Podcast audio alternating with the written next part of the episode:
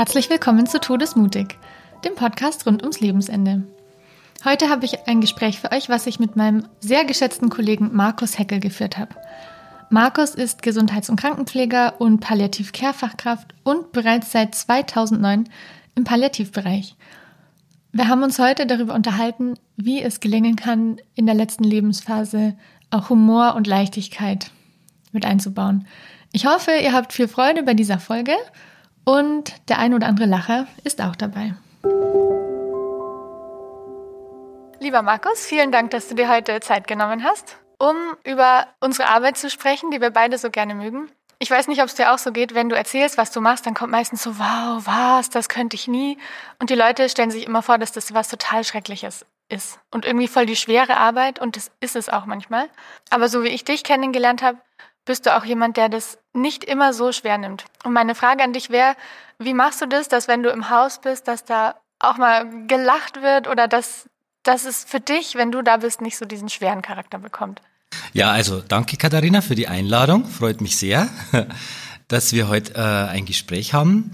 Ähm, das Thema Humor ist einfach ein Thema, das mich immer schon ein Leben lang begleitet. Wahrscheinlich würde ich mich vielleicht so als Klassenkasperl oder so bezeichnen. ja. Ich habe immer schon gern die Leute zum Lachen gebracht und unterhalten. Das ist mir immer leicht gefallen. Und auch wenn es mir mal nicht so gut geht, habe ich einfach festgestellt, dass äh, Humor immer ein, eine Methode auch ist, äh, um, um ein bisschen Leichtigkeit wieder ins Leben zu bringen. Und ähm, im Hospiz ist es gar nicht so traurig, wie man immer erstmal denkt von außen. Mhm. Das Thema Tod und, und Trauer ist natürlich, ist natürlich ganz präsent und, und schwebt über allem und jedem, der hier reingeht, erstmal. Und äh, wenn man dann da ist, äh, merkt man einfach, dass man mit Menschen zu tun hat. Und Menschen bestehen halt nicht nur zu 100 Prozent aus einem Gefühl, wie Traurigkeit oder so. Und es ist immer auch äh, Humor mit dabei. Und, und es gibt immer was zu lachen. Oftmal ist es ähm, was Kleines vielleicht, wo man nur schmunzeln muss. Und manchmal gibt es auch richtig lustige Situationen. Und dann darf das auch einfach passieren. Und dann dürfen wir auch lachen. Das überrascht so viele. Ja. Ja. Und manche würden vielleicht auch denken, es ist irgendwie unwürdevoll. Oder ist es ja auch nicht so, dass wir jetzt über unsere Bewohner oder Angehörigen lachen. Manchmal gebe ich zu schon, weil es einfach lustig ist, aber sondern auch mit ihnen. Ja, ganz oft sogar. Also das, das Lachen mit jemandem, das öffnet ja auch die, die, die Herzen und öffnet ja auch die Gesichter und das öffnet einfach die, den Zugang zu den Menschen zueinander. Mehr als vielleicht traurig zu sein, weil wenn man traurig ist, verschließt man sich ja oft auch innerlich oder auch äußerlich, dass man sich zusammenzieht und gar nicht so bereit ist, ähm, in einen Kontakt mit jemand anders zu gehen. Und, und wenn es dann einfach nur eine Kleinigkeit zum Lachen gibt, merkt man oft, dass mehr passiert zwischen den Menschen, als wenn ja. man viele Fragen stellt oder wie geht es Ihnen heute? Ähm, aber es ist natürlich. Die typischen Psychologen ja, Genau. Wie empfinden Sie das heute? Wie empfanden Sie die Situation? Genau. Und das ist ja auch der Vorteil von uns Pflegekräften, dass wir oft im Vergleich jetzt, im, im Unterschied jetzt zum Beispiel zu dir, du hast ja oft einen bestimmten Auftrag oder auch einen Termin, den du mit dem Patienten oder Bewohnern machst. Und wir gehen ja immer mal schnell zwischendurch rein oder die Bewohner klingeln uns und wir kommen rein. Und da passieren natürlich oft auch interessante Situationen, dass man den Bewohner bei einer bei einer Tätigkeit erwischt, wo gerade jetzt irgendwie nicht äh, das passend ist, dass jemand reinkommt und dann hat man schon so einen Moment, wo beide irgendwie lachen und sagen, oh, das ist mir jetzt aber peinlich und dann ist es schon so und das passiert uns natürlich oft, mehrmals am Tag. Ja. Und um, um das Ganze auch manchmal dem, dem Ganzen die Schwere zu nehmen, dieser Situation, die die Menschen haben. Dieses, ich muss gepflegt werden, ich bin abhängig ja, von ist anderen. Schwer genug. Genau. Mir geht's auch einfach schlecht, hast du ja in deinen vorherigen Folgen schon oft genug auch erzählt, was für Belastungen auftreten. Ist es schön, wenn man einen Gegenpol hat und das ist oft einfach das Lachen und der Humor. Ja, es ist natürlich schon auch so, dass es so eine gewisse Feinfühligkeit braucht, finde ich jetzt zumindest. Mir geht es immer so, wenn ich merke, jemand hat selber schon den totalen Galgenhumor, dann kann man da ein bisschen mitmachen. Mhm. Aber fallen dir so Sachen ein, wo du sagst, dass es ist natürlich sehr individuell und sehr situationsbezogen, aber was man beachten sollte, wenn man jetzt auch vielleicht als Angehöriger oder der jetzt zuhört, ein bisschen Leichtigkeit da reinbringen will, was so No-Gos wären? Als Angehöriger ist es vielleicht nochmal anders, weil man ja einerseits geht man natürlich viel natürlicher mit einem Bewohner oder mit einer Bewohnerin um als Angehöriger, weil man, das ist ja einfach ein, nur ein Familienmitglied. Das heißt, da bleiben ja oft die Scherze einfach die gleichen, auch wenn jemand krank ist oder wenn er gesund war. Also von dem her. Und dann hat ja auch jede Familie oder das kennt ja jeder mit einem Freund oder mit einem Partner oder Partnerin, hat man ja so gewisse Running Gags, die so nur, Insider. so Insider-Witze, die nur diese zwei Menschen oder diese Familie versteht. Und es bleibt ja auch irgendwie erhalten. Das ja. ist ja auch gut so. Also von dem her würde ich eher sagen, das Du ist einfach das Beibehalten. Nicht so zu tun, als wäre das jetzt eine Situation, wo man auf mhm. gar keinen Fall mehr einen Spaß machen darf. Ja. Und gleichzeitig ist natürlich der wunde Punkt des betreffenden Menschen, sei das jetzt eine sichtbare Wunde oder sei das jetzt ein körperliches Gebrechen, das plötzlich sehr stark im Vordergrund ja. steht, mit sowas, über sowas ähm, vielleicht Witze zu machen, das können nur ganz wenige Menschen wirklich aushalten. Und eher ja. die, die das von sich aus machen, da kann man dann drauf ein, wie du auch gerade gesagt hast, wenn du spürst, jemand hat schon den Humor und da kann man auch mal was fallen lassen, aber dann wirklich achtsam sein, ob derjenige das auch wirklich lustig findet. Ja. Also das würde ich einfach wie immer alles mit Empathie und versuchen mit Einfühlungsvermögen und nicht mit der Holzhammer-Methode. Ja, ich habe im Vorfeld überlegt, was so meine lustigen Geschichten waren. Und mir ist eine eingefallen. Da war ich noch auf der Palliativstation und wir hatten so einen bäuerlichen Herrn, so einen ganz alten, auch nicht so ganz gesprächig. Und der hatte sich zusätzlich zu seiner palliativen Diagnose die Schulter gebrochen. Und dann saß er so, also mit fest bandagierten Armen rum und ich als schlaue Psychologin gehe so, geh so rein und bin so, ja, im Gespräch mit ihm und irgendwie kommen wir dann drauf, was ist, nachdem man gestorben ist. Und ich dachte so, super, Aktivierung von spirituellen Ressourcen und so weiter. Und dann frage ich so ganz bedeut bedeutungsvoll so, ja, was er denn denkt. Was ist, wenn man gestorben ist? Und dann, dann lässt er sich so total viel Zeit, also wirklich, und ich in meinem Kopf denke schon so, wow, jetzt kommt die tiefe spirituelle Einsicht. Dann schaut er mich so ganz trocken an und sagt, wenn ich gestorben bin, dann deckt meine Frau für eine Person weniger den Tisch. und wir beide, wir mussten so lachen, weil es war für mich auch so richtig unerwartet. Ich hoffe, er hatte nicht das Gefühl, dass ich ihn auslache. Aber ich fand es mega witzig. Ich denkt da halt ja. noch dran. Ja, das ist gut. Ja, das ist wirklich genau so eine Situation, wo man denkt, man hat viel, was ganz Tolles im Kopf und jetzt kommt gleich, ich schwebe dann auf der genau. Wolke und er denkt einfach nur, dass seine Frau dann den Tisch für ja. Ohren weniger deckt. Aber so war er. So, ja. ja, das ist gut, ganz genau. Voll lieb, ja. Kannst du, fällt dir auch irgendwas ein? Ja, da gab's da gab's mal einen Bewohner, der, der durch einen Hirntumor natürlich schon vom körperlichen her sehr eingeschränkt war und, und auch. und auch vom Kopf her natürlich äh, leider ganz verwirrt war, aber er war jetzt eher in einer guten Stimmung. Also er war jetzt dadurch nicht mehr so eingeschränkt, dass es ihn sehr geplagt hat, dass er das nicht mehr versteht, was passiert, sondern er war halt in seiner eigenen Welt. Und ähm, ich saß da am Pflegestützpunkt und dann höre ich nur ganz lautes Hallo, hallo rufen. Das passiert ja öfters mal und dann, dann habe ich mit dem Bewohner einfach durch die Tür so kommuniziert, weil ich wusste, er liegt im Bett und ich konnte gerade nicht weg und habe nur gesagt, ja, was ist denn los? Und dann kam das nächstes, Herr Schiedsrichter, Herr Schiedsrichter. Und da dachte ich schon, oh je, was kommt denn jetzt? Und dann bin ich doch mal äh, aufgestanden und in das Zimmer reingegangen und dann sage ich, was ist denn los? Und sie ein Problem und dann guckt er mich ganz entsetzt an und sagt, ich muss es Ihnen ehrlich sagen, ich habe so dermaßen in die Hose gemacht. Und, und ich konnte innerlich wirklich nur, ich konnte nur total schmunzeln. Natürlich bin ich in dem Moment ganz ruhig geblieben und habe gesagt, das, mei, das tut mir leid, aber das ist auch nicht so schlimm, das machen wir dann schon wieder weg und so. Aber er war ganz, er war, es war ganz klar, er braucht jetzt einen Schiedsrichter, der ihm jetzt aus seiner misslichen Lage hilft. Und es ist natürlich eine Situation, da, da kann man innerlich nicht ernst bleiben. Das, das, da muss man einfach lachen und schmunzeln und, und eigentlich ist es, hört sich vielleicht an, als wäre das dann würdelos, aber ich betrachte das ja eher als, das, ich nehme den Menschen ja da, wo ja, er total. steht. Und, das ist und, ja nicht böse, genau, das ist einfach genau. nur lustig. Und äh, das Problem haben wir dann aus der Welt geschaffen und dann war es auch wieder gut. Also bin ich manchmal auch der Schiedsrichter. Das ist so eine Situation, die, oh. die mal passiert ist, genau. Nice. Äh, es gibt, es ist, oh, in den vielen Jahren sind mir so viele lustige Sachen passiert. Leider Ja. bin ich immer so ein bisschen zu faul, das auch. aufzuschreiben, weil oft ist es dann auch im Nachhinein einfach nimmer so witzig oder Ja. wenn man es erzählt. Das kennt ja jeder, einen Witz zu erzählen, das muss man Ja. auch können, damit man die Pointe nicht versaut.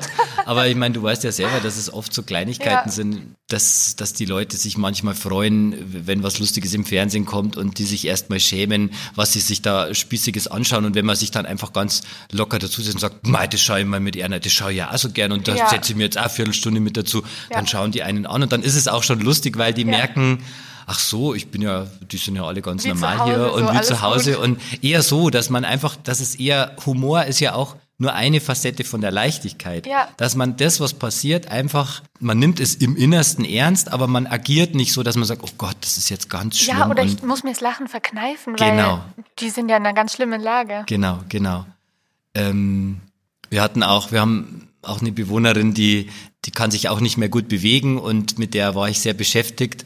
Und dann kam eine andere Kollegin rein und, und wir mussten die Bewohnerin neu positionieren im Bett und dann meinte die Kollegin so aus ihrem, die kam einfach rein zum Helfen nur und sagt in der Situation zu der Bewohnerin, so, jetzt können Sie auch mal mithelfen und die Beine hochstellen, weil man das ja mit den anderen Leuten auch so Ja. macht. Und die Bewohnerin und ich, wir haben uns wirklich angeschaut und mussten beide losbrusten, weil das klar war, dass sie das nicht Seit kann. Wochen und und die Monaten Kollegin, die hat dann im gleichen Moment auch schon gemeint, ach so, das stimmt, das geht ja, Ja. gar nicht. Aber das ist auch sowas und das verbindet mich sogar mit der Frau, dass wir immer wieder an dieses, an dieses Das ist euer Insider. Wiss, wissen Sie noch, wie das, wie, wie, wie, sie, wie die Kollegin gemeint hat, Sie müssen sich doch bloß mal ein bisschen bewegen und die konnte das halt jetzt gut mit Humor nehmen und die hat Ja. auch gemerkt, dass ihr, dass, dass keiner jetzt böse Ja, meint und so. Also sowas zum Beispiel. Und das verbindet dann auch. Das ist ja dann der Total. nächste Effekt, dass wenn man zusammen lacht, dann, dann verbindet einfach das die Menschen. Und dann Voll. bleibt auch diese Verbindung eher stabil, Ja. als, als wenn man nur über traurige Sachen verbunden ist, glaube ich. Auch über so unangenehme Sachen. Wenn man sich den Intimbereich pflegen lassen muss, ist halt nicht so angenehm für Ja, viele. Und dann ja. lieber von jemandem, der es leicht nimmt, als der so drei Tage Regenwetter. Ja, ja. Mir fällt gerade noch ein, ich hatte mal auch bei uns eine Bewohnerin. Da dachte ich auch, dass ich ihr sowas total Gutes tue. Da ging es im Gespräch irgendwie drum, ja, man ist so alt, wie man sich fühlt. Und ich wollte so drauf hinaus, so ein bisschen, sie ist ja jetzt nicht so. Also es wäre ja auch möglich, dass sie sich jünger fühlt. Und ich so, ja, wie, die war 80. Und ich so, ja, wie alt fühlen sie sich denn? Dann überlegt sie und schreit mich fast an, ja, wie 100. So nach dem Oh Motto, Gott, genau. was mir einfällt. Da mussten wir auch so lachen. Das war, oh, kleines Fettnäpfchen. Ja, genau. Das ist halt immer diese Grenze, wo du vorher Ja. auch schon gefragt hast, wo ist die Grenze? Ich meine, ganz weiß man das ja nie und, und man, man, das kann immer ein Unbedarf, aber ich glaube, wenn man mit dem richtigen Herzen dran geht, Ja. dass man Leute, dass man Leute, dass man Menschen einfach wirklich mag, Ja. dann kann man auch, auch wenn mal ein Scherz nach hinten losgeht, kann man sich immer dafür entschuldigen und sagen, oh, das tut mir leid, da bin ich jetzt, glaube ich, über ihre Grenze Ach, gegangen. sie fand's also, lustig. das ist, Sie hat mir nur damit gesagt, wie scheiße sie sich fühlt. Also nicht mal wie 80, noch schlimmer so 100. Oh Gott, oh Gott, genau. Ja, aber das ist ja, genau. Und Humor, das ist, fällt mir jetzt auch gerade auf, wie du das erzählst, das hat ja auch ganz viel mit Ehrlichkeit zu tun. Voll. Also tatsächlich ist Menschen, die vielleicht sich selber oder anderen gegenüber nicht ehrlich sind, die haben oft auch nicht so einen wahnsinnig guten Humor oder können auch schlecht über sich selbst zumindest lachen, Ja. weil die auch immer Angst haben, dass ein anderer vielleicht irgendwas entdecken könnte oder so. Und Menschen, die einfach ein bisschen über sich selber lachen können, die haben es vielleicht auch im Leben immer ein bisschen leichter, weil Ja. dann, dann nimmt man halt, das ist halt dieses Glas halb leer, Glas halb voll Genau. und dann ist es halb leer, dann lache ich auch noch drüber. Das geht ja, Ja. auch. Und es hat auch viel mit diese Rolle nicht so ernst zu nehmen Ja. zu tun. Weil wir haben ja auch so ein bisschen eine Modellfunktion oder so Vorbild, wenn wir uns auch erlauben, Sachen leicht zu nehmen oder mal lustig zu finden. Weil keiner kann 24-7 traurig sein. Das wollen wir auch gar nicht. Wie du gesagt Mhm. hast, man hat ja ein ganzes Potpourri an Erleben. Dann erlauben wir das den anderen auch. Auch, genau. Die haben Angst ins Hospiz oder auf die Palliativstation oder wo auch immer. So nach dem Motto, das fühlt sich dann an wie die Vorstufe vom Friedhof. Und dann sehen sie das durch die Begleitenden auch. Ich, ich kann mich an eine Situation erinnern, wo das sogar, ähm, als jemand verstorben ist, auch plötzlich in so eine fast, äh, ja, lustig ist das falsche Wort, aber in so eine plötzlich, Heiter? es war eine ganz schwierige Begleitung. Das war so ein mittelälterer Mann, der da verstorben ist und da war die, die, die, die Ehefrau da und die Kinder und es war wirklich eine schwere, schwere Stunden und ein schwerer Tag oder Tage Und ich dachte schon, oh je, wenn, wenn der Herr jetzt, wenn der Mann jetzt verstirbt, dann ist das sicher ganz Drama. Drama und dann gibt's einfach Gefühlsausbrüche. Gut, das wäre ja auch okay. Aber da habe ich schon gedacht, hm, mal schauen, wie das dann ist. Und ich war auch zufällig dann an dem Tag in dem Dienst da.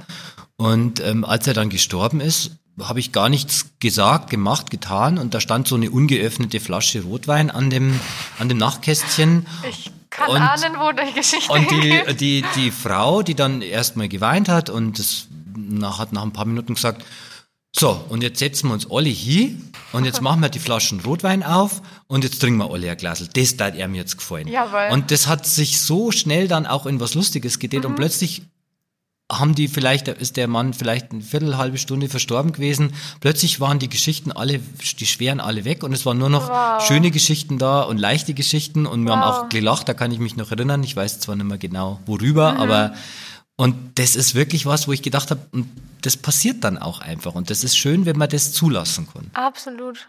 Und da bin ich, glaube ich, schon der Richtige dafür. Auf jeden Fall. Ich sage immer, wenn du eine Comedy-Sendung aufmachen würdest oder so ein Programm, ich zahle so viel Geld für die Eintrittskarte.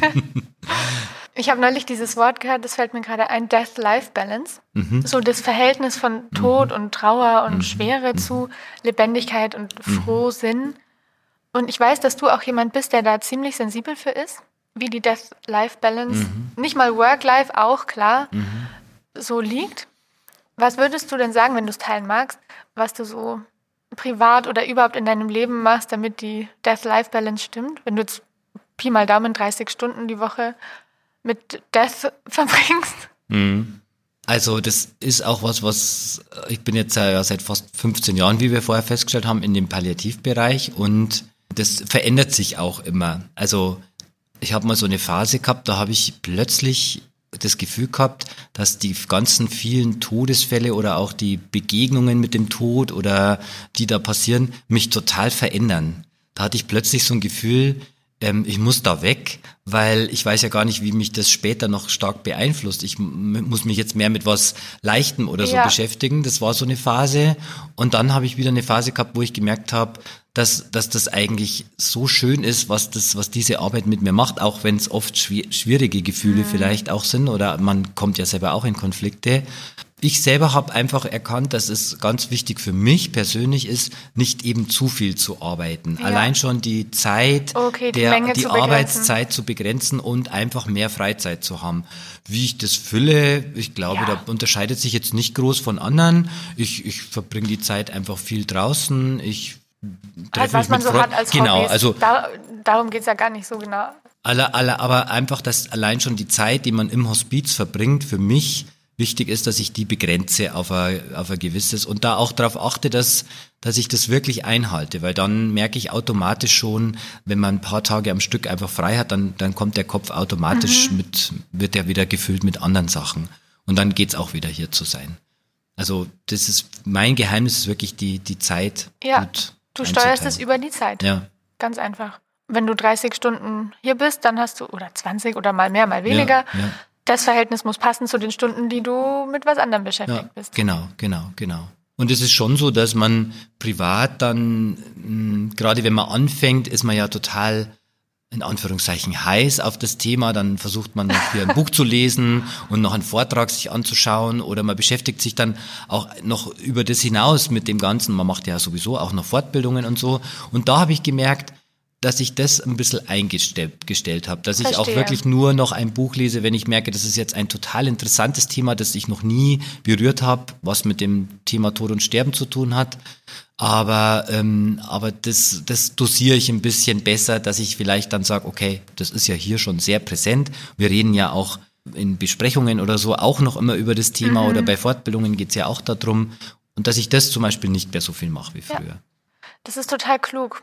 Und woran würdest du sagen, merkst du persönlich, dass es nicht so ganz ausgeglichen ist, dass die Leichtigkeit und der Humor und das ganz normale Leben wieder mehr in den Vordergrund rücken will?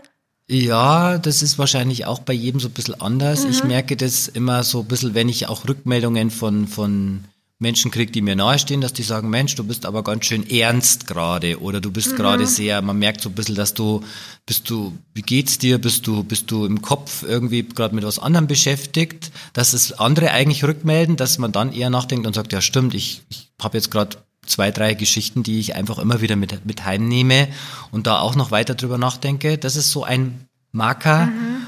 Und dann merke ich auch das schon körperlich, dass man dann vielleicht ah, ja. auch anfängt, ein bisschen schlechter zu schlafen oder oder einfach ein bisschen ähm, schon, bevor man schon in die Arbeit fährt, dass man zwei, drei Stunden vorher schaut, oh Gott, was muss ich jetzt heute alles noch machen? Mhm. Dass also einerseits der Kopf schon mit dem beschäftigt ist und auch, dass man körperlich einfach sich müder fühlt, erschöpfter fühlt, hängt natürlich auch immer mit dem Schichtdienst zusammen. Ja. Das ist ja klar. Puh.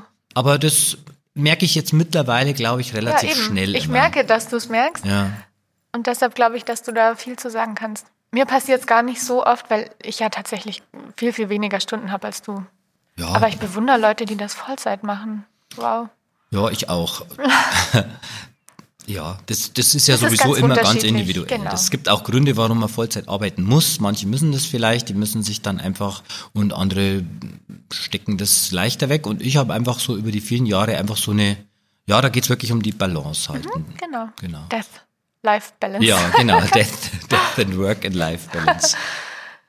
Haben wir jetzt noch irgendwas vergessen? Gibt es noch irgendwas, was dir wichtig ist zu dem Thema, was du mitgeben möchtest?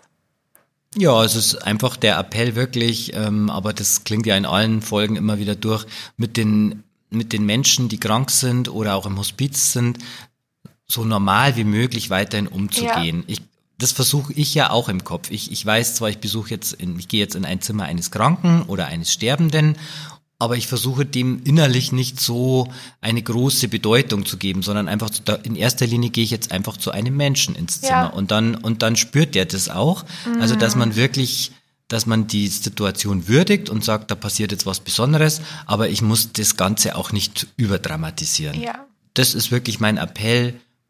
Bleiben Sie einfach so verbunden, wie Sie das immer waren in Ihrem Leben, auch mit Humor, mit Leichtigkeit und auch mal mit einem Witz oder einen blöden Spruch und dann geht's schon leichter.